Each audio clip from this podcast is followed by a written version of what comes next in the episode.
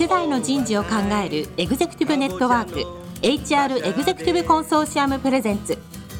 楠田優の人事放送局。有名企業の人事にズバリ聞く。年間数百社の人事を訪問し続けている人事のスペシャリストでありシンガーソングライターとしても活躍する HR エグゼクティブコンソーシアム代表の楠田優が有名企業の人事や人事をサポートする専門家を招いて企業が抱える課題や実際の事例を紹介しながら解決策を模索していきます。この番組はビジネスコーチ株式会社をはじめ HR エグゼクティブコンソーシアム協賛企業各社の提供でお送りいたします。楠田優の人事放送局有名企業の人事にズバリ聞く、えー、皆さんこんにちは。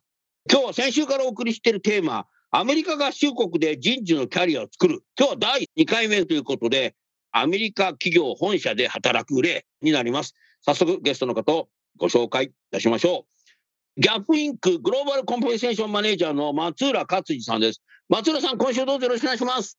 よろしくお願いします。続きまして、スマートニュース株式会社人事グローバルヘッドの和田真二さんです。和田さん、今週もどうぞよろしくお願いします。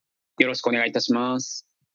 さあ、今日はアメリカ企業本社で働く例ということで、まあ、松浦さんはカリフォルニア州サンフランシスコのベイエリアにある、本当あそこ海沿いだよね。2回僕行きましたけどね。えー、の、いわゆるアパレルでみんな日本人も来てるだろうけど、ギャップの、その本社の人事にこういらっしゃる。今何年経った？まあ5年ちょっと経ちましたね。うん。まあだからあなたのさこうキャリアっていうのをもう一度やっぱ振り返るとあなたはもともとほら日本の新宿にあるギャップジャパンの人事の頃から僕知ってるけどさはい。一言で言ってアメリカ企業の日本法人の人事で働いている姿と今本国と何が違う？一つじゃない？三つぐらいありそうだね。まああのーおせっかいを焼かなくなったのが大きいですかね。なんだそのおせっかいって。なんでだ日本の人事っておせっかいですよね、結構ね。えっ、ー、と。現場に対して？そう。あの、やらなくていいこともたくさんやる印象が。和田さん、おせっかいって英語でなんて言うの？おせっかい。なんて言うんでしょう。ね 気にしなくていいことを気にするっていうことですか？そういうことですかね。うん、が多かった気がします。なんか。気にしなくていいことを気にする。うん。やっぱこっちに来て一番大きなカルチャーショックなのは、あの、まあ、母体が大きい線もあるかもしれないですけども、切り捨てるものは切り捨てる。やれないことはすぐ諦める。で、そこにやめることによってできたリソースを最大化できる一番重要なところに移そうっていうことを簡単にやる文化っていうのがアメリカにはありますね。だから何かのプロジェクト失敗しそうだっていう、もう失敗するの誰でも分かってるんだったら、もうそれやめようぜっていう、やめる勇気があるし、その判断がすごく早い。やめる勇気日本は、やめない勇気のまま。そうなんですよ。だからそこをやめる勇気が、自分の中ではまあ日本にいた時、それなりにあったとは思うんですけど、そのレベルが違かったですね。こちらに来た時のアメリカの辞める勇気と、その辞めた後のリソースの転換の仕方が、まあ、すごくドラスティックで、まあ、鋭利なものを感じるなと思います。まあ、それは、えー、人を辞めさせて新しい人を取ってくるっていうところもありますし、まあ、自分の仕事の中でもタスクが翌日にガラッと変わるっていうところで、その判断が早いっていうのはありますね。うん。ギャップって1969だったっけ？創業。そうですね。1969ですね。だってギャップのあのジーンズの裏側に1969って書いてあるからさ。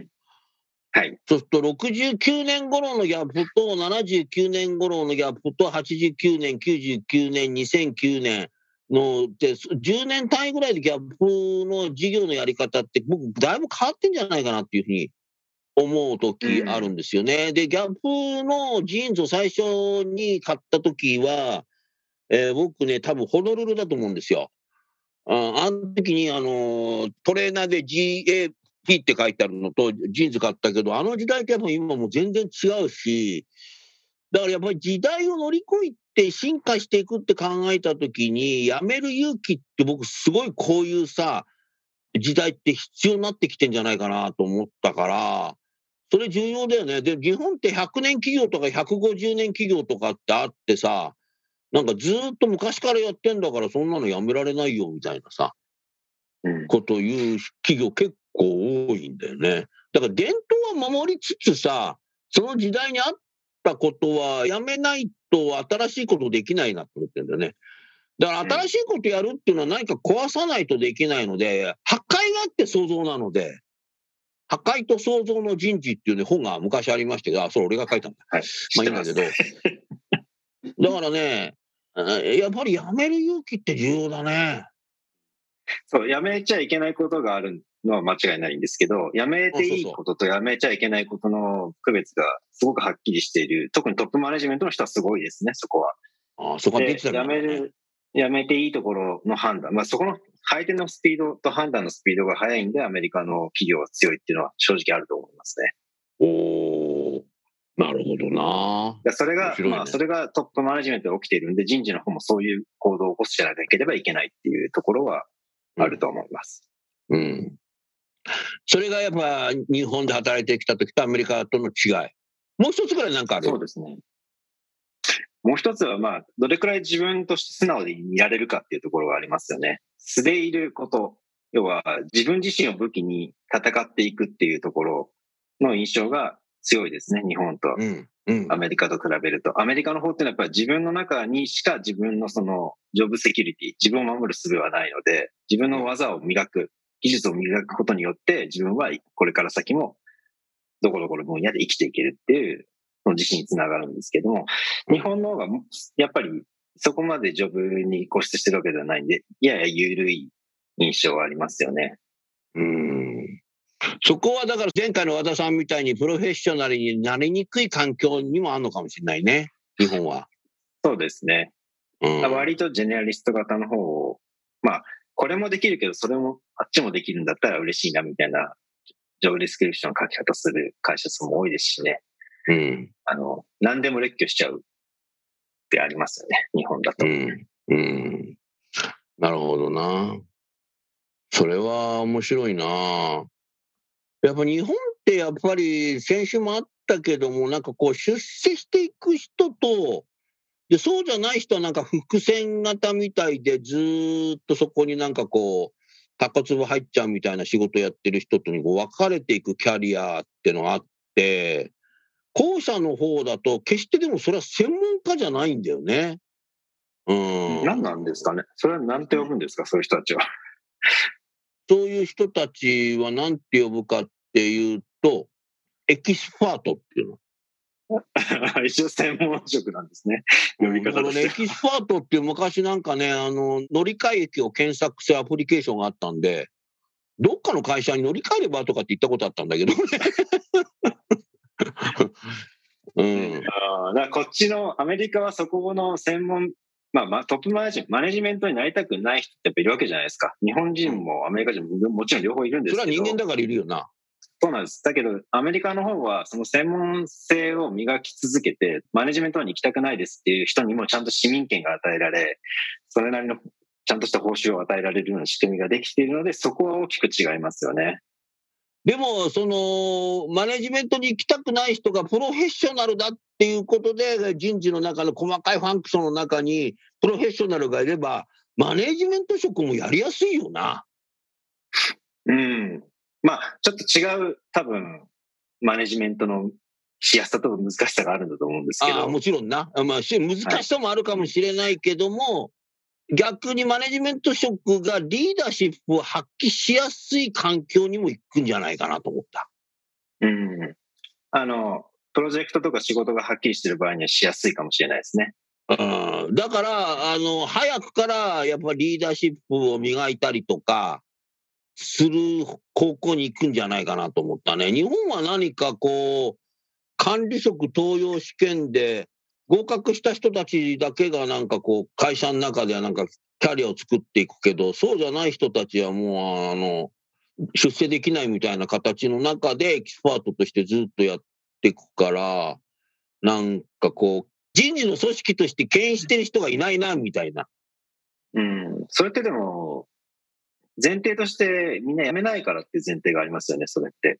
マーケットに出ていかない人材が基本的に辞める予定ではないという、そういううん。もとにいろんなことが決定されてるからだと思うんですよ。ああ、あのね、あの、ある大企業のね、人事のヘッドが、キャリアで人を採用しようと。そこはちょっと人事が、事業が拡大してきたので、人事が足りないから。そうするとね、人材障害会社に頼んだりすると、年収800万から1000万クラスの人ってね、いっぱいいるんだって。でも、その人たちと面接すると、異常なことが起きるんだ。自分で転職してパフォーマンスを上げるっていう発想じゃなくて、上司が嫌だとか、逃げ出す感じでの転職しようとする人が多いんだって。だからね、取れないって言ってた。うんだから健全なる流動化じゃないんじゃないかなって、そ何をもって健全化っていうのもあるんだけど、うん逃げ出す流動化になってんだよね。年収800万から1000万ぐらいだって。多分、とはいえアメリカも多分上司が気に入らないっていうのは常に退職理由のトップに来てるはずだと思うんですけど。あ、そうなんだ。ただですよ。あ、同じなんだよ、やっぱ。確かにさ、部下は上司選べないもんな。うん上司は部下選べるけど、ふふんとかっつって和田さんがううなずいちゃったけど。あいやいや、アメリカは、なんかそのハイアリングマネージャーに採用されたっていうのが大きいんですよね。だから、会社に対する帰属意識ももちろんあるんですけど、うん誰に採用されたかっていうのも結構大きくて、ででそれに対して、日本の方がもうちょっとその、会社に対して出社するみたいなところあるじゃないですか。うん。なんか誰々さんに特別にハイアリングされたっていう意識はあんまりないですよね。だからそこはちょっと違うと思うんですよ。だから、さっき松浦さんおっしゃったみたいに、その、最初取ってくれたハイアリングマネージャーの人がどっか辞めちゃったりだとか行っちゃったってなると、その下のメンバーの人たちっていうのはかなり動揺が走るっていう構図になっていて、うん。で、まあ前のマネージャーが行った次の会社についていくなんてことも日常茶飯事ですし、なるほど。はいはい。そういう感じになってると思いますね。うん。そういう中で、松浦さん、少し質問を変えますけど、今、アメリカに行って、5年、6年？はい、6年目です。中で自分の人事のファンクション専門として少しなんかお話しいただけますか？今、チームが、えーグローバルコンペンセーションチームというところに所属してまして、うんまあ、ここ数年ずっとやってたのは、あの、ワークデイプロジェクトのローンチをずっとあなたのさ、会社の本社行ったことあるけど、2回。目の前に橋があったって、それを渡ったらワークでじゃなかったかな？あ、そうですね。ベイブリッジ渡って、まあ少し下っていくと、そうだよね。方にありますね。はい。うんワークデーの本社で、あの、トレーニングも受けましたよ。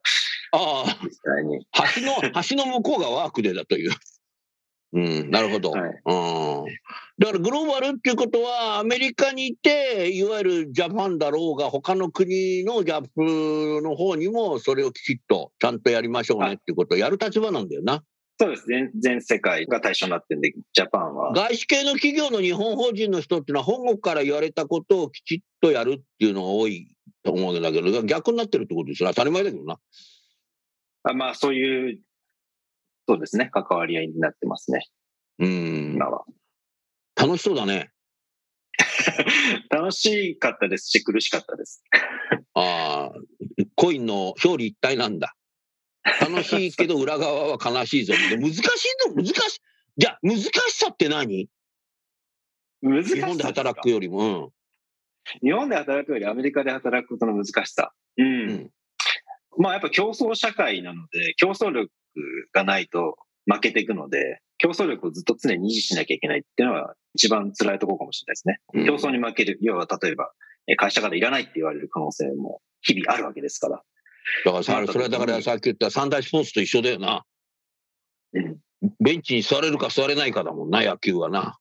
そうです、そうです。だから、レギュラーで今、ずっと試合に出続けなきゃいけないわけで、まあ、今僕はそれ6年目なわけですけれども、それがなくなった瞬間に、自分は、あの、まあ、ビザの関係で基本的には帰国という道が待っていたり、もしくは、まあ、次に転職しなきゃいけないとしたら、転職するための武器をちゃんと引っ提げてなきゃいけないわけですよね。そこを強烈に意識しなきゃいけないので、生きるということが一番辛いですね。難しいですね、アメリカだから、人事として社会でどう生きるかってことだよな。そうですね。人事として社会でどうキャリアを作っていくかっていう考え方しなきゃいけないってことだよな。そうです。もうじゃあ人事ダメだから、じゃあ営業行きますよとかっていう場合じゃないんだよな。もう そうですね。まあ、なくもないかもしれないですけど、その道もあ、。そうなの？最終的に。いや、でも、プロとしてサンフランシスコのギャップのお店行ったら松浦さんがレジ、レジ、レジやってたりして。そう食うためにやるとかがあるかもしれないです。まあ、そそれは現実的ではないですね、今は。あ、現実的じゃないな。はい。うーん、そうか。でもあなたも、まあアメリカ留学はあったとしながらさ、あやっぱりそのビジネスでやると、英語ネイティブの人たちは結構話し、喋るの早いし、とは言いながら、いろんな、やっぱりサンフランシスコなんていろんな、こう、民族やいろんな人たちがいるから、英語もアメリカンな英語っていうよりも、ちょっとなんかこう、シンガポールっぽかったり、チャイニーズっぽかったり、メキシカンだったり、なんかいろ、なんかこう、聞き取りにくかったりする中で、よくあなたの英語もみんな聞いてくれてるよね。そうですよね。大変なんですよやっぱりもう、それみんな違うから、やっぱり一生懸命聞こうとする努力がアメリカ人ってあるんじゃないかなと思うな。だから、傾聴能力って当たり前になかったら、だって、何言ってるか聞かなきゃいけないけどね、相手を。うん。だから本当に分かんないときはもう一回聞くっていうのは当たり前になるよな。日本なんかなんか分かんないとなんか知ったふりしちゃうことってあるけど。バックグラウンドがあまりに皆さん違うので、民族によって生まれたところにもよりますし、だから、こう、共通の認識がすごい低いところにあるわけですよね。おそらく、ああ、のこと言言語もそうだけど、共通の認識がね、そ言わなくても分かるだろうとかさ、空気読めよとかってないんだろ？うないんです。だから、説明はたくさんしなきゃいけないし、分からなかったら分からないって言わなきゃいけないし、そうやって、あの、言葉が多くなることによって理解し合えるっていう文化にあるので、故にその質問していい文化でもあるし、言ったことが通じない場合は言った側が悪いっていうような感じになるわけですよね。全く合分からないって言う言うと、あいつ分かんないやつなんだっていうふうに見る国もなんかありそうですね、日本か。うん それはね、本当逆なんですよ。本当に。こちら側が説明を受けて上司にごめん、わかりませんでしたって素直に言うと、上司の方が、あ逆にごめんごめんと。自分の説明の仕方が悪かった。ごめんごめんって言うんだ。基本的には多分、そっちのがパターンとしては多いと思いますね。うんうんうん。まあ、だからここに寄り添ってくれてるってことだよな。まあ、寄り添ってるという、まあ、こ個々は立ってる。なんかワンウェイっぽいけど、ダイアログになるってことじゃない、でもそれ。まあ、そうですね。はい。うん。まあだから聞き手に責任があるのか、話し手に責任があるのかっていうのが、日米はものすごく逆だなっていうのは顕著な傾向のうちの一つですよね。まあそれはやっぱり日本が島国でほぼ単一民族だから、非常にハイコンテクストなわけですよ。で、なるほどこっ。ちは全く逆なのでっていうのが、多分松浦さんがおっしゃってることですよね。うん。はい。そういう中で、日本でもコンペンセーションあなたやってたと思うんだけど、アメリカに行った時に、うわ、もっと勉強しねえとやばいと思った瞬間ってあるの？えっと、まあ、知識という部分では、割と勝ててるなっていう印象はあったんですけど、ただ、日本で勝ててた？まあまあ、基本的にアメリカの程度をしっかり勉強してるような感じでやったんで、グローバルコンペティションチームの中に最初かあらいましただからね、日本にもね。時から。うんなので、まあ知識としてはまあ十分だったんですけど、ただうん、こちらは、あの、これもアメリカに来て面白いなと思った部分の一つですけど、常に新しいものを取り入れる文化があるんですよね。で、どこも始めてないようなことも始めてたりとかする。トライしてみようっていうようなことがあったりする。それはコンペンセーションの分野にもあったりして、うんそういうことを一個ずつ、あの、どんどん学んでいかなきゃいけないっていうところで、まあ、新しいものをどんどん吸収するっていう、キャッチアップしなきゃいけない勉強の時間っていうのはもちろん必要ではありましたし、今でも必要ですうーんなるほどな。もう6年も経つと、あなたはお子さん2人いるけど、お子さんも結構普通に友達と英語で喋るようになっちゃったんでしょ？ね。もうそうですね。さすがに彼女たちは英語の方が楽だって言いますね。英語の方が楽？やっぱ子供って早いね。早いです。そうなるともうあなたのやっぱ人生っていうのももうずっとアメリカにいようって感じしてんの、今？いや、決めてないです。今のところ住みやすい国に住もうっていうのが、住みやすい国に住もう。なるほど。それは23区にはなさそうですね。わかんないです。わかんない常にリストには上がります。上がんの？うんいまあね、その住みやすいってのは人によって価値観が違うからね。あ、そうか、住みやすい国に住もうっていう、この感覚も和田さんみたいになんか感覚が地球だね。まあそうですね。地球上はどこでも OK です。今でも宇宙にもみんな行き始めてますからね。宇宙もいつか行けんのかななんてちょっと思いますよね。あなたたちの時代はいけるかもしれないね。うん一緒に行きまし。だからなんかこう、生き様がワールドワイドになってんだよ、あなたたち二人は。うん。うん。あ、でもその話は正直、夫婦でしたこともありますね。なんか次どこ住みたいって言って地球儀見ながらポイントをしていくんですけど。俺なんかさ、港区に行って今品川区に来たんだもん。港区に行って品川区に来たって。和田さんめちゃくちゃ笑ってっけどさ。かなり狭いところうろしてんな。でも割とですよ、その自分の、あの、好きだと思う趣味とか、気に入ってる国とかっていうのを選んでいくと、割とです、地球儀見ながらポイントしていくと、意外と住める国って多くないと思うんです。多くないだ。から、はい、そう考えると、意外と地球ってちっちゃいのかなっていう印象もうんありますね。うーん、うーって和田さん言ってる。和田さん、松浦さんになんかせっかくだから質問してよ。あと、その、日本で働く時の違いと、アメリカで働く時の違いで、松浦さんがどう感じてるかどうかなんですけど、あと僕がもう一個付け加えるとすると、特にあの人事はあの女性の方ばっかりじゃないですか。日本の時は男性の人事の人ばっかりでしたけど、なんかアメリカだと人事の中だと男性だと逆にマイノリティに感じちゃうっていえ、うか、そうなの？わかんないです。あの、松浦さん、確かに。おっしゃる通り。いや、まあ、特にうちの会社は女性中心なんで。はいギャルそのサンフランシスコのさ、あなたの HR フロアに行ったことあるけどさ、え仕事してる人女性多かったね、確かにね。いや、もう女性ばっかりですね。うちの会社はまあ、アパレルっていうこともあって、そもそも男女比が多分7対3ぐらい、もっといってるかな。女性が7割ぐらいいるんですよ。うんでトップマネジメントも女性が多くて、社長は今女性ですし、CFO も女性、CHRO だも女性。うんはい。多分、トップマネジメント系も全部女性のマネジメントが多いですね。うんで、私のチームも女性の方がちょっと多いかな。うん。うんやっぱそうですね。だなるほどから、どこ、産業とか会社のステージ問わず、割と人事部門は女性が本当に、あの、多いです。うんうん。男性だと高みが高いです。うん。それは和田さんなんでだと思なんでなんでしょうね。これはよくわからないんですけど、あと人事以外にもおそらく女性が多い部門っていうのはあるんですよね。エンジニアリングとかは逆なんですけど、あの、僕ね、一つだけね、はい。ここで意見持ってんで、エピソードとして。はい。50歳になった時に、誰かがね、企画してね、小学校、中学校のね、同窓会があったんですよ。ほでね、隣に座った女子がね、楠田君って小学校4年の時さ、あの子と遊んでたよねとかってさ、言うんですよ。それから中学のまた違う女子が隣に座った時に、楠田君ってさ、あの人とは絶対遊ばなかったでしょとかって言うんだよね。女ってさ、小中の時から人を見てるなと思ったよ。でも僕自身はさ、その女子がさ、誰と遊んでたかとかさ、全然記憶ないんだよな。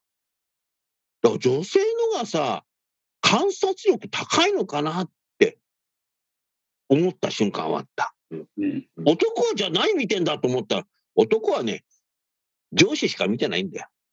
え上司ですか？うん。上上を見てんだよ。僕は見てないんだよ。あちょっと言い過ぎだけど、感覚論としてね、僕女性は人事に向いてるってそこなんじゃないかなって。まあでもそれも、そういう、ねそういう言い方していいかどうかわからないけど、そう自分の体験談としてそれあるな。そういうのは、うん。アンコンシャスバイアスみたいな話につながっちゃうんですけど。アンコンバイアスになっちゃうから、これ番組でやんない方がいいのかな。はい。じゃあ、アンコンシャスバイアスの悪い事例ということで、お話を申し上げました。私がこういう話題を取り上げた こういう悪いケーススタディ、ケーススタディで使っていいです。こういう取り方しちゃダメですよ。そうそう。いや、でもそれはね、これ言った時にね、他の女性が言った。え、それね、彼女多分、草くんのこと好きだったのよ。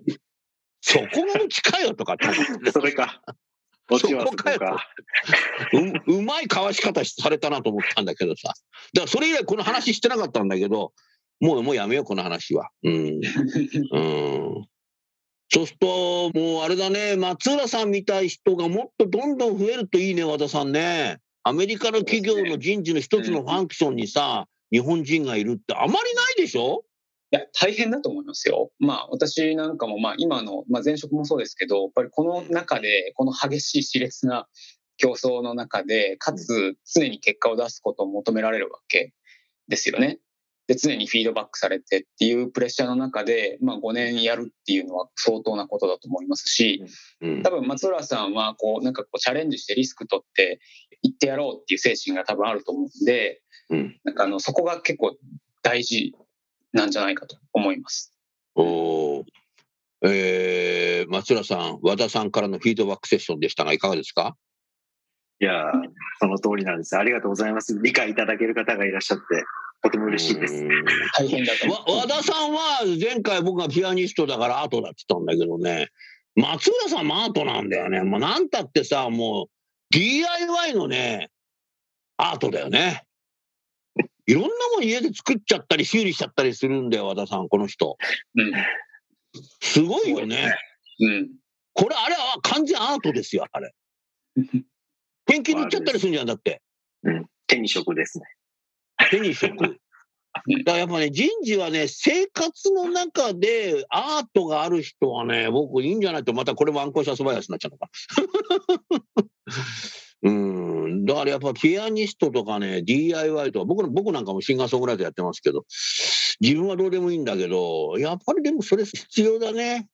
やっぱり。だからアートっていうのは、こう、ひらめきとか、アイディアとか、ネガティブに言わない思いつき、えーだと思うんだよね。うん、それからやっぱ休むとかね、瞬間休むとか、止めるとかっていうのも絶対アートにはあるんだよ。だってさ、音符の中に休符ってあるもんな。休符。八分休符なんてのは休んでるわけだもんな、これな。うんでも、やっぱりこう、あアンサンブルってことでいろんな楽器がこう動いていくわけであって。DIY だってあるよね。ここは釘は打たないぞみたいなとかさ、そうですよ。めっちゃいけないところありますから。打っちゃいけないとこ打っちゃったらもう大変なわけじゃない？それはそうだよ。だからやっぱりね、そういう感覚が生活スタイルにあるっていうのは僕は重要なのかなと思ったな。うんそうですね。確かに日米の違いで言ったらそこもありますよね。止まるっていうことができにくい国民性かもしれないですね。日本っていうのは。自分も多分日本にいた時ちょっと止まることが難しかった気がします。今はその休むということだったり、何かはやめるとかさっきも話しましたけど、そういうことができるようになったのはアメリカに来てからですね。うんやっぱりだからね、音楽で言うとさ、こう、給付があったりさ、最後これどこまで行くんだよって言ったらもう、あの、こうだ、こうだ、こうだを書けばいいわけだもんな。こうだでもうおお終わりじゃんみたいな。エンドレスにならないんですよ、仕事が。辞めるときはきちっと辞めるんですよ、アメリカの場合。うんうん、きちっとだから仕事もこうだから、これもだから和田さんアートだよな。あの、辞めるときは辞めるに関して、えっと補足をすると、おそらくですね、あの、まあ、ディシジョンメーカーがはっきりしてるんですよね。で、なるほど。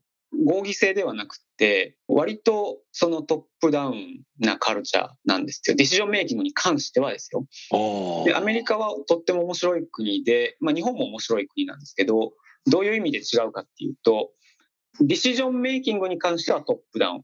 だけど、カルチャーに関しては結構フラットなカルチャーを演出するわけですよ。そこがサイコロジカルセーフティーに入ってくんだな。で、普通はですね、トップダウンとフラットなカルチャーっていうのはあんまり相入れなくて、例えば、例えばですよ、中国みたいな国はトップダウンだし、ハイアラーキカルだと言われている。おこれが普通の組み合わせ。で、日本に関して言うと、あの、ハイアラーキカルなんですけど、部長とか、部門長とか、あの、事業部長とかってハイアラーキカルなんですけど、ディシジョンメイキングに関しては割と合議制でこう下からボトムアップで持っていくみたいなことがあってどうする？やめる？とかやめない？とか第1号議案とかそこ手挙げたりしてそうですそうですこれもちょっとなんかあのアンユージュアル組み合わせらしいですよね。は普通なんかこうボトムアップが強い国のカルチャーだとそのマネージャーの役割とかもなんかこうファシリテーターになってこれヨーロッパの一部の国とかそうらしいんですけどだからそういう意味で日米って対極にありながら両方とも面白い組み合わせのカルチャーおよびディシジョンメイキングの方法だとうんいうことらしいんですね。だから割と対極です、そこは。なんで、ディシジョンメイキングが割とボトムダウンなので、もう決めるってなったら、ディシジョンメーカーがスパッと決めちゃうっていうのは、うんとてもまあ効率的だというふうに信じられていますよね、うんここ。だから多分それすごくなるほどなと思うけどどっちがいい悪いで議論してると答えが出なくて自分が居心地いい方に行っちゃうんだけどつまりビジネスとしてどっちの方が勝てるかってことだよな。そうですね。うん。はいデシジョンしないリーダーっていうのも日本結構多いからね。うん。うん。自分が決めないでもっと上の上司が何も言わないからいいんじゃね？みたいな。うん。うんまあ、少しずつこうやって日米の違いとかっていうのをラジオで流したり、皆さんの話を聞くと、じゃあリスナーの皆さんも、じゃあうちの会社どうしなきゃいけない、特に人事はどうしていかなきゃいけないっていうことで、少し整理しながら、自分のキャリアの作り方っていうのもなんか変えようかなっていう人が、なんかたくさんこう出てくるんじゃないかなって、そんなふうに思いました。さあ、それでは時間になりましたので、来週は世界で通用する人事になる。おなんかこの先週、今週の話の続きになりそうですけども、えーリスナーの皆さんお楽しみいただきたいと思います。それでは最後にゲストの方をご紹介いたしましょう。ギャップの松浦さん、スマートニュースの和田さん、今週もどうもありがとうございました。ありがとうございまし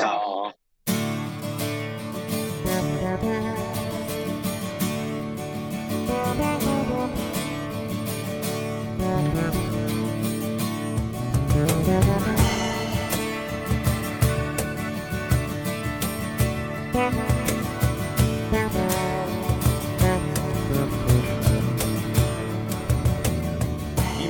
今日のお話はいかがでしたか？楠田優の「 The Times Will Change 時代は変えられる」とともにエンディングといたします。この番組は日本最大級の人事ポータルサイト HR プロのウェブサイトからもお聞きいただくことができます。HR エグゼクティブコンソーシアムでは月例勉強会や分科会などを通して人事エグゼクティブの方々の共通の人事課題に関する本音の議論の場を提供しています。ご興味がある方はぜひウェブサイトをご覧ください。この番組は人と組織の生産性を高めるビジネスコーチ株式会社 HR エグゼクティブコンソーシアム協賛企業各社の提供でお送りいたしました。楠田優の人事放送局有名企業の人事にズバリ聞く。それでは来週もお楽しみに。